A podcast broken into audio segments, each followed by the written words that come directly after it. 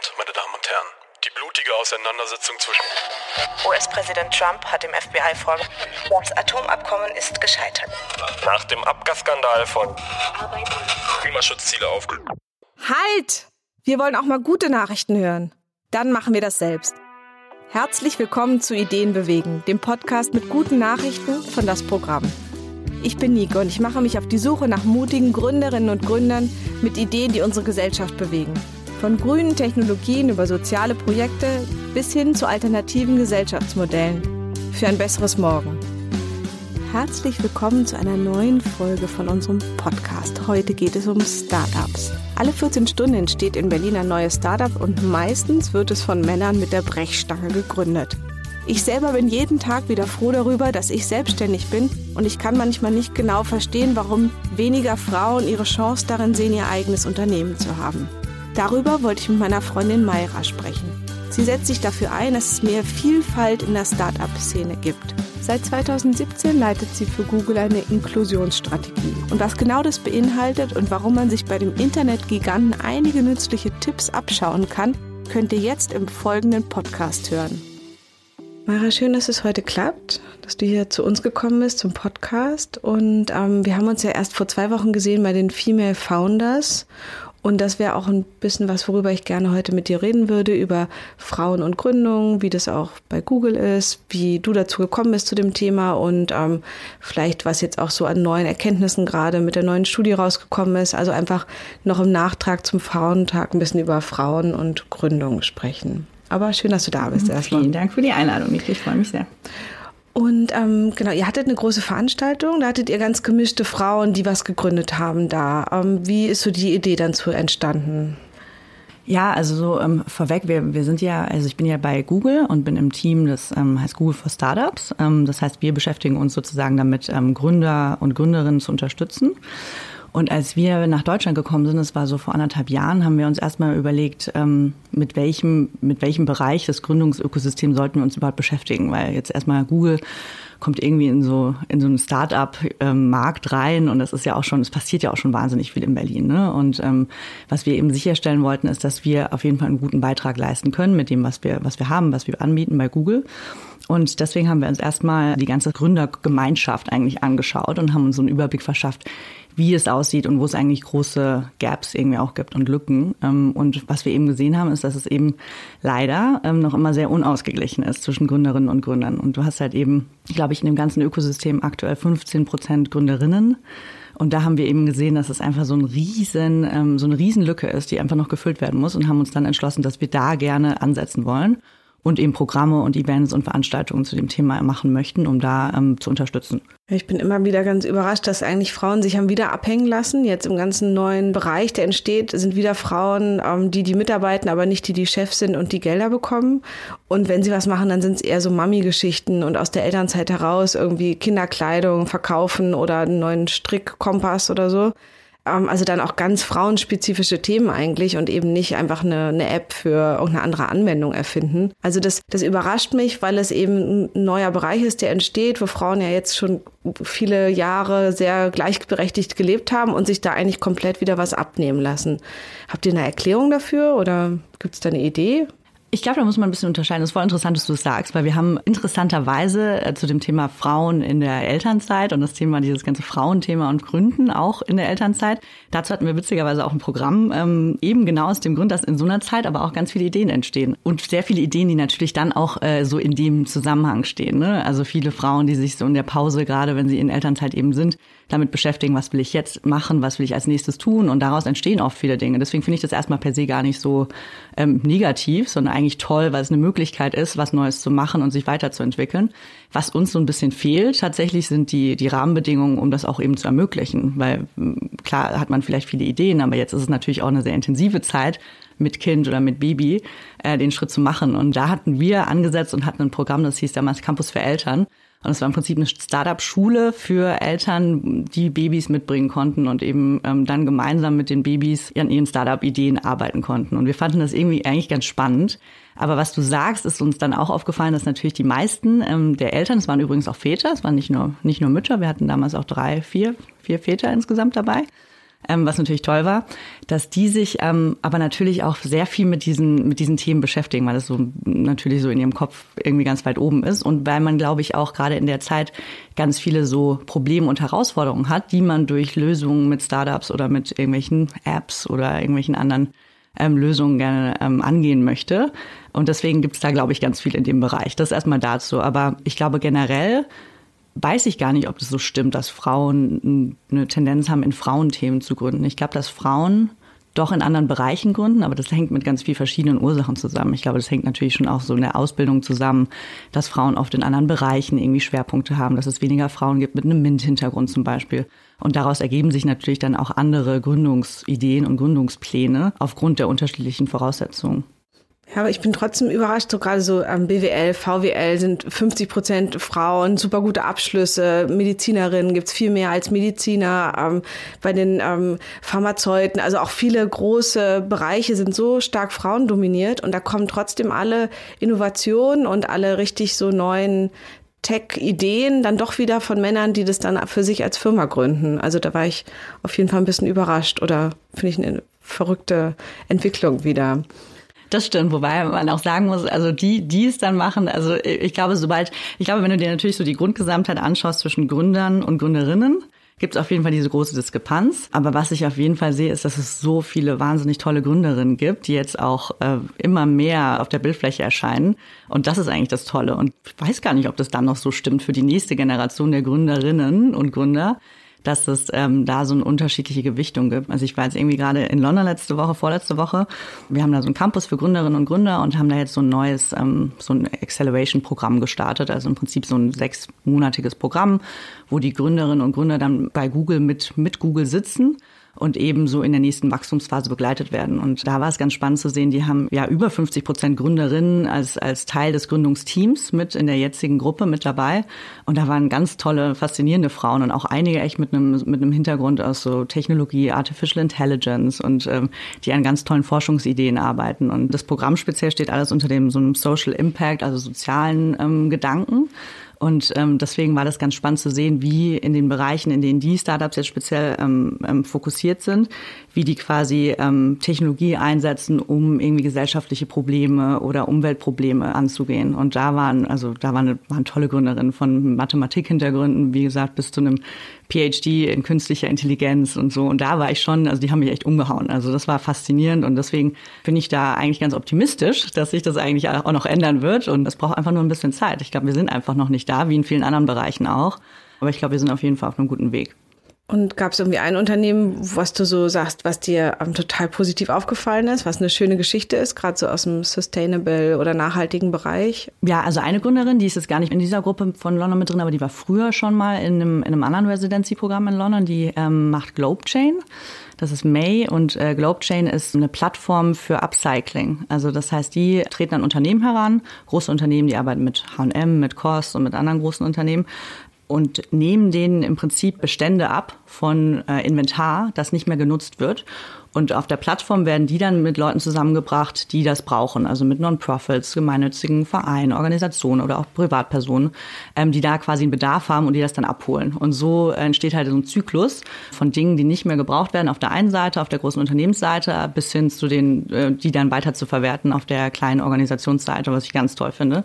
Und das ist auch eine ganz tolle Gründerin, äh, die hat irgendwie einen Hintergrund in, in Banking, die war irgendwie lange, lange Jahre irgendwie so Bankerin in London und hat dann irgendwann sich einfach da mit allem Schluss gemacht und hat sich dieser Idee gewidmet. Ähm, das fand ich toll. Ein Beispiel aus der jetzigen Gruppe ähm, ist Day. Das ist ein ähm, Startup, die haben eine Evolution von einem Tampon entwickelt, der auf Hanf basiert und die Stoffe, die da drin sind, äh, eine ganz positive Wirkung auf Krämpfe haben, also von innen, was irgendwie auch mal eine ganz neue Lösung ist. Und die entwickeln im Prinzip ein Produkt ähm, und sind jetzt gerade dabei, das so in Beta-Phase rauszubringen. Und äh, das ist auch ähm, faszinierend. Also so ein bisschen alles dabei von echt ähm, Unternehmen, die tatsächlich künstliche Intelligenz anwenden, um zum Beispiel Diagnosetools für rare Krankheiten zu entwickeln, bis hin zu tatsächlich diesen, den Tampons oder eben einen Marktplatz für Upcycling von Produkten. Also klingt richtig spannend, vor allen Dingen High durch Menstruation. Das würde dem Ganzen noch eine neue Dimension dazugeben. Ja, total. Von Maria, ich würde dich noch mal einmal nach der Studie fragen, die ihr gemacht habt und vielleicht auch, ähm, was sind so ähm, Learnings daraus für Unternehmen oder auch Tipps, die du vielleicht für Gründerinnen hast? Mhm. Also es, ähm, in der Studie geht es um den Female Founders Monitor. Das ist eine Studie, die wir ähm, gemeinsam mit dem Bundesverband Deutsche Startups ins Leben gerufen haben. Und da war die Idee tatsächlich zu sehen, weil der, der Startup-Verband macht jedes Jahr eigentlich eine Studie zur Lage der Nation der Startups sozusagen. Also die gucken sich alle Startups an ähm, und, äh, und veröffentlichen eben diese jährliche Studie für, über das deutsche Startup-Ökosystem. Und was wir gesagt haben, was ja total spannend wäre, wäre sich da einfach mal ganz gezielt die Gründerin anzuschauen, zu schauen, was, was ist denn eigentlich, was bewegt denn die Gründerin, wie steht es um die, um die Zahl der Gründerinnen, aber auch, was sind so die Unterschiede zwischen Gründerinnen und Gründern oder auch gemischten Teams. Und, ähm, und deswegen haben wir uns gemeinsam entschlossen, die ins Leben zu rufen. Und das haben wir letztes Jahr zum ersten Mal ähm, ähm, gemeinsam veröffentlicht. Es war, war sehr erfolgreich, weil es auch natürlich super spannend war, sich einfach mal dieser Gruppe anzunehmen. Ähm, und wir sind jetzt kurz davor, den zweiten ähm, Female Founders Monitor zu launchen. Der launcht im April. Ähm, und was ich da schon vorwegnehmen kann, also wir, wir schauen uns einmal die, ähm, die Grundgesamtheit an der Gründerinnen und Gründer. Ähm, und da haben wir ja gesehen, im letzten Jahr gab es 14,6 Prozent ähm, Gründerinnen im, im, im, im, deutschen, im deutschen Gründungsökosystem. Diesem Jahr sind wir da leicht gestiegen. Wir sind 15,1 Prozent, was schon mal, ähm, was schon mal positiv ist. Geht noch immer ein bisschen zu langsam für, für unsere Wünsche voran, aber es geht voran. Und wir haben uns da eben aber auch ganz viele verschiedene Bereiche angeschaut. Also so Gründungsverhalten, einmal, einmal Gründung an sich, dann das Gründungsverhalten, unterschiedliche, so wann gründen Männer, wann gründen Frauen, in welchen Bereichen Kirchen gründen die. Da gab es zum Beispiel ganz, also auch jetzt nicht so überraschend, aber natürlich gründen wesentlich weniger Frauen in technischen Bereichen, in IT-Bereichen, dafür wesentlich mehr in, in ähm, sozialwissenschaftlichen Bereichen oder auch im E-Commerce-Bereich.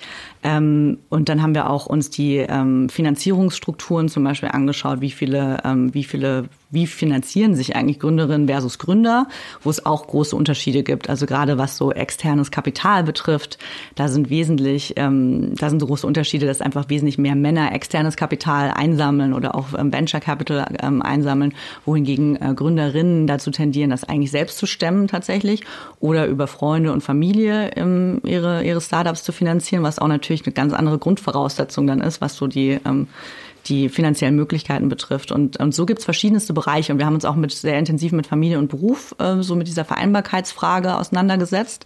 Ähm, und haben ähm, da auch mit einigen Gründern nochmal Interviews speziell dazu geführt. Also wir haben ähm, zum Beispiel mit ähm, Verena Pauster, die ja die äh, Gründerin von Fox und Sheep ist, ähm, zusammengesetzt und mal, weil die auch oft als eines der Beispiele genannt wird, die hat eine ziemlich gute Patchwork-Familie, ihr Mann ist auch Gründer selbst, ähm, um so ein bisschen besser zu verstehen, wie macht sie das eigentlich und was sind die Herausforderungen, weil für viele ähm, Frauen ist es einfach noch immer die, ist es natürlich die Realität, dass das ein, ein Thema ist, weil die meisten Gründungen passieren irgendwie Anfang, Anfang Mitte 30 das ist auch genau die Zeit, in der man vielleicht über Familiengründung nachdenkt. Und, und da ist natürlich für viele Frauen besteht dann, ist dann natürlich eine Frage, so wie kann ich das überhaupt? Lässt sich das überhaupt vereinbaren? Das ist, hat, ist ja eine Frage, die hast du dir wahrscheinlich irgendwie auch gestellt oder die war für dich bestimmt auch relevant, ähm, ähm, als du dein, deine Agentur gegründet hast. Und ähm, und was muss eigentlich passieren, damit es leichter gemacht werden kann oder was gibt es da auch für Tipps? Und ich finde, das, ähm, das ist eigentlich immer das Beste, die Gespräche, die man mit anderen hat, die das Problem für sich zumindest gelöst haben und das so weiterzugeben. Also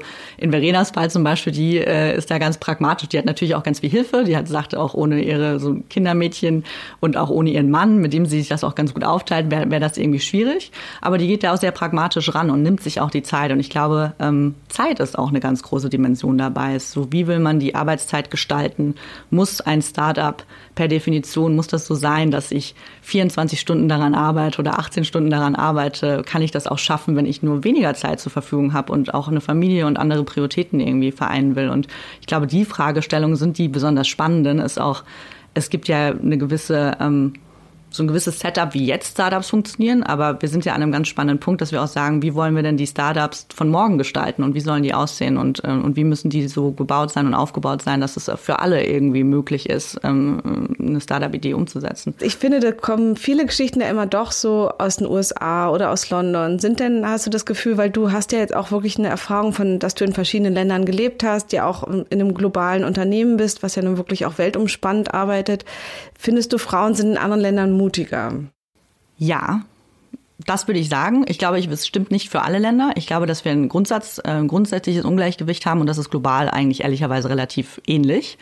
Also wir haben, wie schon gesagt, in Deutschland 15,1 Prozent äh, Gründerinnen. Ähm, auf USA-Ebene sind das, glaube ich, knapp unter 20, also ein bisschen besser, aber ehrlicherweise auch noch immer weit davon entfernt, irgendwie ausgeglichen zu sein. Ich habe ähm, diese Woche mit einer Kollegin aus Israel gesprochen, da sind es 8 Prozent Gründerinnen, was ich überhaupt nicht erwartet hätte, so bei äh, Startup Nation und äh, ich meine, die sind so weit vorne, ähm, was, was Startups betrifft und die ganze, die ganze Startup-Industrie betrifft. Ähm, und das zu sehen, ist dann schon deprimierend, ehrlicherweise. Insofern glaube ich, haben wir ein, haben wir ein globales Problem in Anführungszeichen, was wir auf jeden Fall, ähm, was auf jeden Fall geändert werden muss. Ähm, ich glaube, dass man generell schon sagen kann, dass Frauen im Vergleich zu Männern, und das ist auch eine Sache, die wir bei der Studie sehen, bei dem Female Founders Monitor, ähm, den wir jetzt im, im April kommt die, kommt die zweite Version dazu raus, den wir mit dem Startup-Verband gemeinsam ins Leben gerufen haben.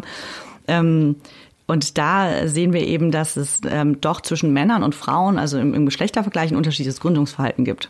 Also ähm, was ist ja auch vorsichtiger, vielen, genau, also wesentlich vorsichtiger. Weniger Risiko. Und was man halt bei Männern, aber das ist ja auch in anderen Bereichen oft so, ne? Was man bei Männern sieht, ja zum Beispiel auch bei Bewerbungen oder so, ne? Wenn Männer irgendwie, es gibt fünf Kriterien für eine Jobbeschreibung, irgendwie der Mann äh, trifft irgendwie auf ein Kriterium zu oder zwei oder würde sich aber auf jeden Fall schon sehr selbstbewusst bewerben und die Frau würde sich tendenziell tatsächlich nur bewerben, wenn fast alle der Kriterien zutreffen. Und genauso ähnlich ist es beim Gründen auch, was ganz spannend ist zu sehen in, in, in der Studie, ist, dass es eben Frauen wesentlich ähm, länger warten mit dem Gründen, wesentlich zögerlicher sind. Also auch die, die den Entschluss gefasst gefasst haben, sie möchten gerne ähm, eine Startup-Idee verwirklichen. Die warten tendenziell, bis sie vielleicht so, weiß ich, 80, 90 Prozent oder sehr sicher sind, dass es klappt, wohingegen Männer wesentlich früher rausgehen und auch wesentlich ähm, Risiko, ähm, risikooffener oder risikobereiter sind. Ähm, was zur Folge hat, was ich aber auch ganz spannend finde im, im Gegenzug, ist, dass ähm, dass äh, Männer dann, die auf Risiko gehen, natürlich dann auch ähm, gerne auch Venture Capital aufnehmen, Risikokapital aufnehmen und da auch irgendwie ähm, selbstbewusst rangehen und, und einfach groß planen. Frauen tendieren dazu, ein bisschen kleiner zu planen, überschaubarer zu planen, aber dafür nachhaltiger. Das heißt, die Frauen, die gründen, die haben auch im Verhältnis zu den Männern, die gründen, haben die oft ähm, Startups, die innerhalb von kürzerer Zeit tatsächlich ähm, auch schon auf eigenen Beinen stehen können, ähm, sind aber oft vom Skalierungspotenzial ein bisschen anders eingelegt und ein bisschen kleiner. Aber ich glaube, da gibt es auch so ein bisschen eine philosophische Frage. Das ist halt auch die Sache, muss jeder, muss jedes Startup, natürlich ist ein Startup ein Unternehmen mit Wachstumspotenzial, was ein Charakteristikum ist, aber wie groß muss das sein und wer entscheidet denn, dass, dass alle irgendwie das nächste Unicorn werden müssen? Nutzen. Also ich finde es eigentlich auch ganz toll als Erfolgsgeschichte, dass Frauen Unternehmen bauen und, und aufbauen, ähm, die, die sehr nachhaltig sind und die sie selbst auch mit, mit viel Selbstbewusstsein ähm, nach vorne bringen und weiterbringen. Also ich finde, es hat auch sehr positive Aspekte, diese Zögerlichkeit. Aber man kann schon den Unterschied sehen zwischen Männern und Frauen, dass es das einfach ähm, ein bisschen, ein bisschen zurückhaltender ist. Ich glaube, auf globalem Level, um nochmal zu deiner Frage zu kommen, ähm, sehen wir, glaube ich, einen generellen kulturellen Unterschied zwischen den USA und Deutschland. Und natürlich hat man äh, da noch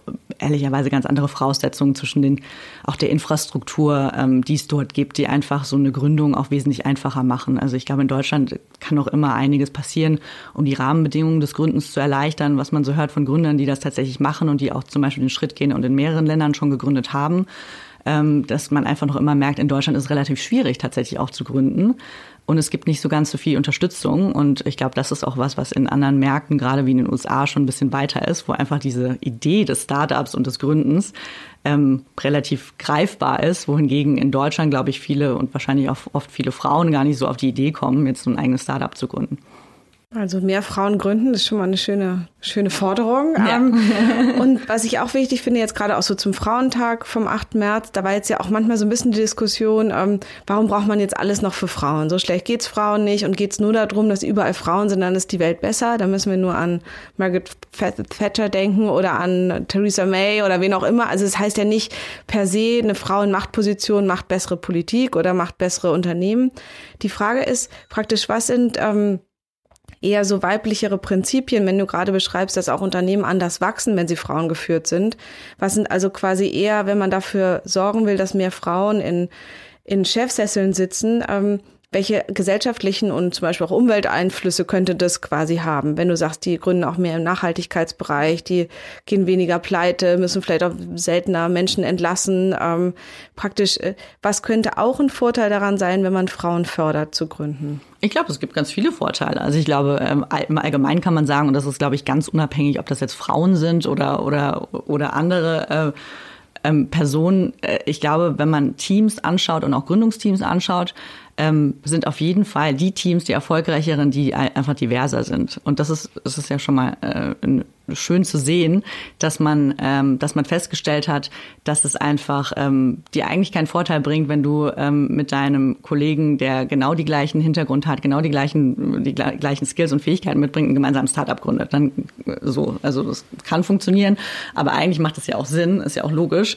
ähm, sich da eine gewisse Diversität zu schaffen und auch eine gewisse Repräsentanz von verschiedenen Perspektiven und Hintergründen. Das ist ja allein schon mal gut, wenn du gerne eine Gesellschaft erreichen möchtest, die genauso divers ist, dass du da einfach alle ähm, alle Perspektiven mit reinbringst oder möglichst viele Perspektiven mit reinbringst. Und ich glaube, ähm, speziell auf Frauen ähm, gesehen, also wir sehen, es gibt Unterschiede in den in dem Gründungsverhalten, aber es gibt auch Unterschiede in ähm, in ähm, den Ziel, Ziel ähm, in den Zielen, die sich Frauen setzen. Zum Beispiel ähm, Männer ähm, und das ist auch eine Sache, die bei der Studie ganz gut rauskommt, ist, dass Männer ähm, Männer wollen gerne ein ein besseres Produkt gestalten oder ein innovatives Produkt gestalten. Zum Beispiel jetzt nur so, ähm, um eins rauszugreifen. Und Frauen oft ähm, für Frauen geht es oft mehr um was Nachhaltiges zu kreieren und so sich ähm, in dem Sinne ein bisschen weiter zu verwirklichen. Also die Ziele sind dann ähm, ein bisschen unterschiedlich an, angelegt, was ich aber auch ganz, ganz spannend finde. Und das schlägt sich natürlich dann auch in dem unternehmerischen irgendwie Verhalten wieder und, äh, und wie, die, wie die Unternehmen aufgebaut werden. Ich glaube, was es jetzt innerhalb von, wenn man jetzt Startups anschaut und wie die in, intern funktionieren, ist, glaube ich, dass eine weibliche Perspektive immer wahnsinnig viel dazu bringt. Also ich glaube, ähm, für, für egal in welchem Bereich eigentlich, weil wir einfach nochmal, wir als Frauen auch ähm, eine gewisse andere Sensibilität oftmals mit reinbringen, andere Erfahrungen mit reinbringen und natürlich auch irgendwie eine andere Prägung haben und ähm, und auch oftmals andere Herausforderungen haben. Und wenn man das mitbringt und in, in was auch immer dein Angebot ist, das mit berücksichtigt, ähm, ist man auf jeden Fall ähm, besser aufgestellt, als wenn man diese eindimensionale Perspektive hätte. Gibt es denn noch irgendwas, was du so gesehen hast an guten Gründungen oder Ideen, wie man so das Klima retten könnte zum Beispiel oder so? Irgendwas, was dir einfällt? Oder irgendwas, was dich überzeugt hat, was ihr vielleicht mal naja, ich glaube, also es gibt eher so Bereiche, wo ich jetzt sage, also ich, ich glaube, der ganze Verkehrsbereich ist wahnsinnig spannend. Ne? Also wie können wir irgendwie nachhaltigere Lösungen für den Transport irgendwie kreieren und schaffen? Wie können wir wenig, mehr Autos von den Straßen wegbekommen oder auch die Art und Weise, wie wir den öffentlichen Verkehr nutzen und steuern? Wie können wir das nachhaltiger gestalten? Und also da gibt es ja wahnsinnig viele ähm, Startups in dem Bereich, die sich mit den Fragen auseinandersetzen. Das finde ich total spannend. Ich finde diese ganze ähm, Wertschöpfungskette total spannend, sich anzuschauen und zu überlegen, wie können wir, und das ist auch was, was man durch Technologie und durch Plattformen irgendwie heute auch noch viel effizienter machen kann, ist, wie können wir ja, die Wertschöpfungskette einfach besser ausnutzen und wie können wir bestimmte Produkte langlebiger gestalten, nachhaltiger gestalten, aber auch dann ähm, sie so nutzen, dass sie dann auch weiter verwertet werden können in anderer Art und Weise. Und ähm, ich glaube, da geht es auch immer weiter hin, dass wir uns damit natürlich auch auseinandersetzen müssen für die Zukunft. Könntest du dir vorstellen, auch mal zu gründen? Oder ja, auf jeden das? Fall. Ähm, ja. Ist, nee, also es ist irgendwie Kein ganz Tampon schön. vielleicht? Ja, vielleicht, vielleicht den nächsten Tampon. Ähm, ich glaube, das ist ganz schön für mich, ehrlicherweise, gerade in der Position zu sein, weil ich kam so ein bisschen aus der, aus der Ausgangsposition, dass ich ähm, nicht so genau wusste, wo es hingeht. Sie hätte vielleicht so eine, eine Agenturrichtung gehen können. Und dann mit dem Studium, das ich gemacht habe, dachte ich eigentlich eher, ich gründe jetzt auch was und war auch äh, eigentlich schon mittendrin, um was Eigenes zu starten oder hatte schon was Eigenes gestartet. Und dann kam irgendwie Google um die Ecke und dann bin ich da so reingerutscht und immer weiter äh, dabei geblieben, weil es auch natürlich ähm, auch eine tolle Chance war und eine tolle Möglichkeit für mich war. Ich glaube, ähm, dass es mich jetzt an so einen Punkt gebracht hat innerhalb von Google, dass ich jetzt wieder mit Startups was zu tun habe und mit Startups arbeiten kann, ist total super. Und das ist einer der tollsten Aspekte meines Jobs, dass ich mit so vielen Gründerinnen und Gründern jeden Tag äh, irgendwie zu tun habe und arbeite und man wahnsinnig inspiriert wird. Also die tollsten Tage, die ich so habe, sind die, in denen man einfach Kaffee-Dates mit Gründerinnen und Gründern irgendwie hat und über ihre Ideen spricht. Und da kommt man immer wahnsinnig inspiriert raus. Deswegen denke ich auf jeden Fall, dass ich irgendwann was gründen werde. Ich weiß noch nicht genau was, aber ich werde auf jeden Fall äh, sehr viel Inspiration mitnehmen aus dieser Phase jetzt. Mara, wir schließen ja oft immer ab mit so einer guten Idee oder mit einer, mit einer guten Nachricht. Und vielleicht gibt es ja irgendwas, das du vielleicht gerade so aus so einer ein bisschen globaleren, großen Perspektive sagen kannst, jetzt heute sind große Klimademos von den Schülerinnen und Schülern draußen wieder und man hat, macht sich auch viel Sorgen um den ganzen Erdball und alles.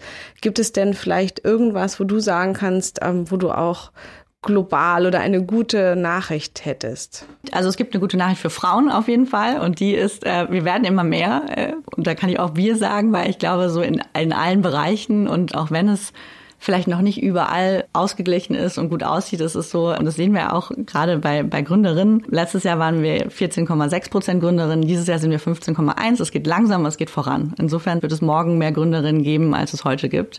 Und das finde ich schon eine wahnsinnig gute Nachricht.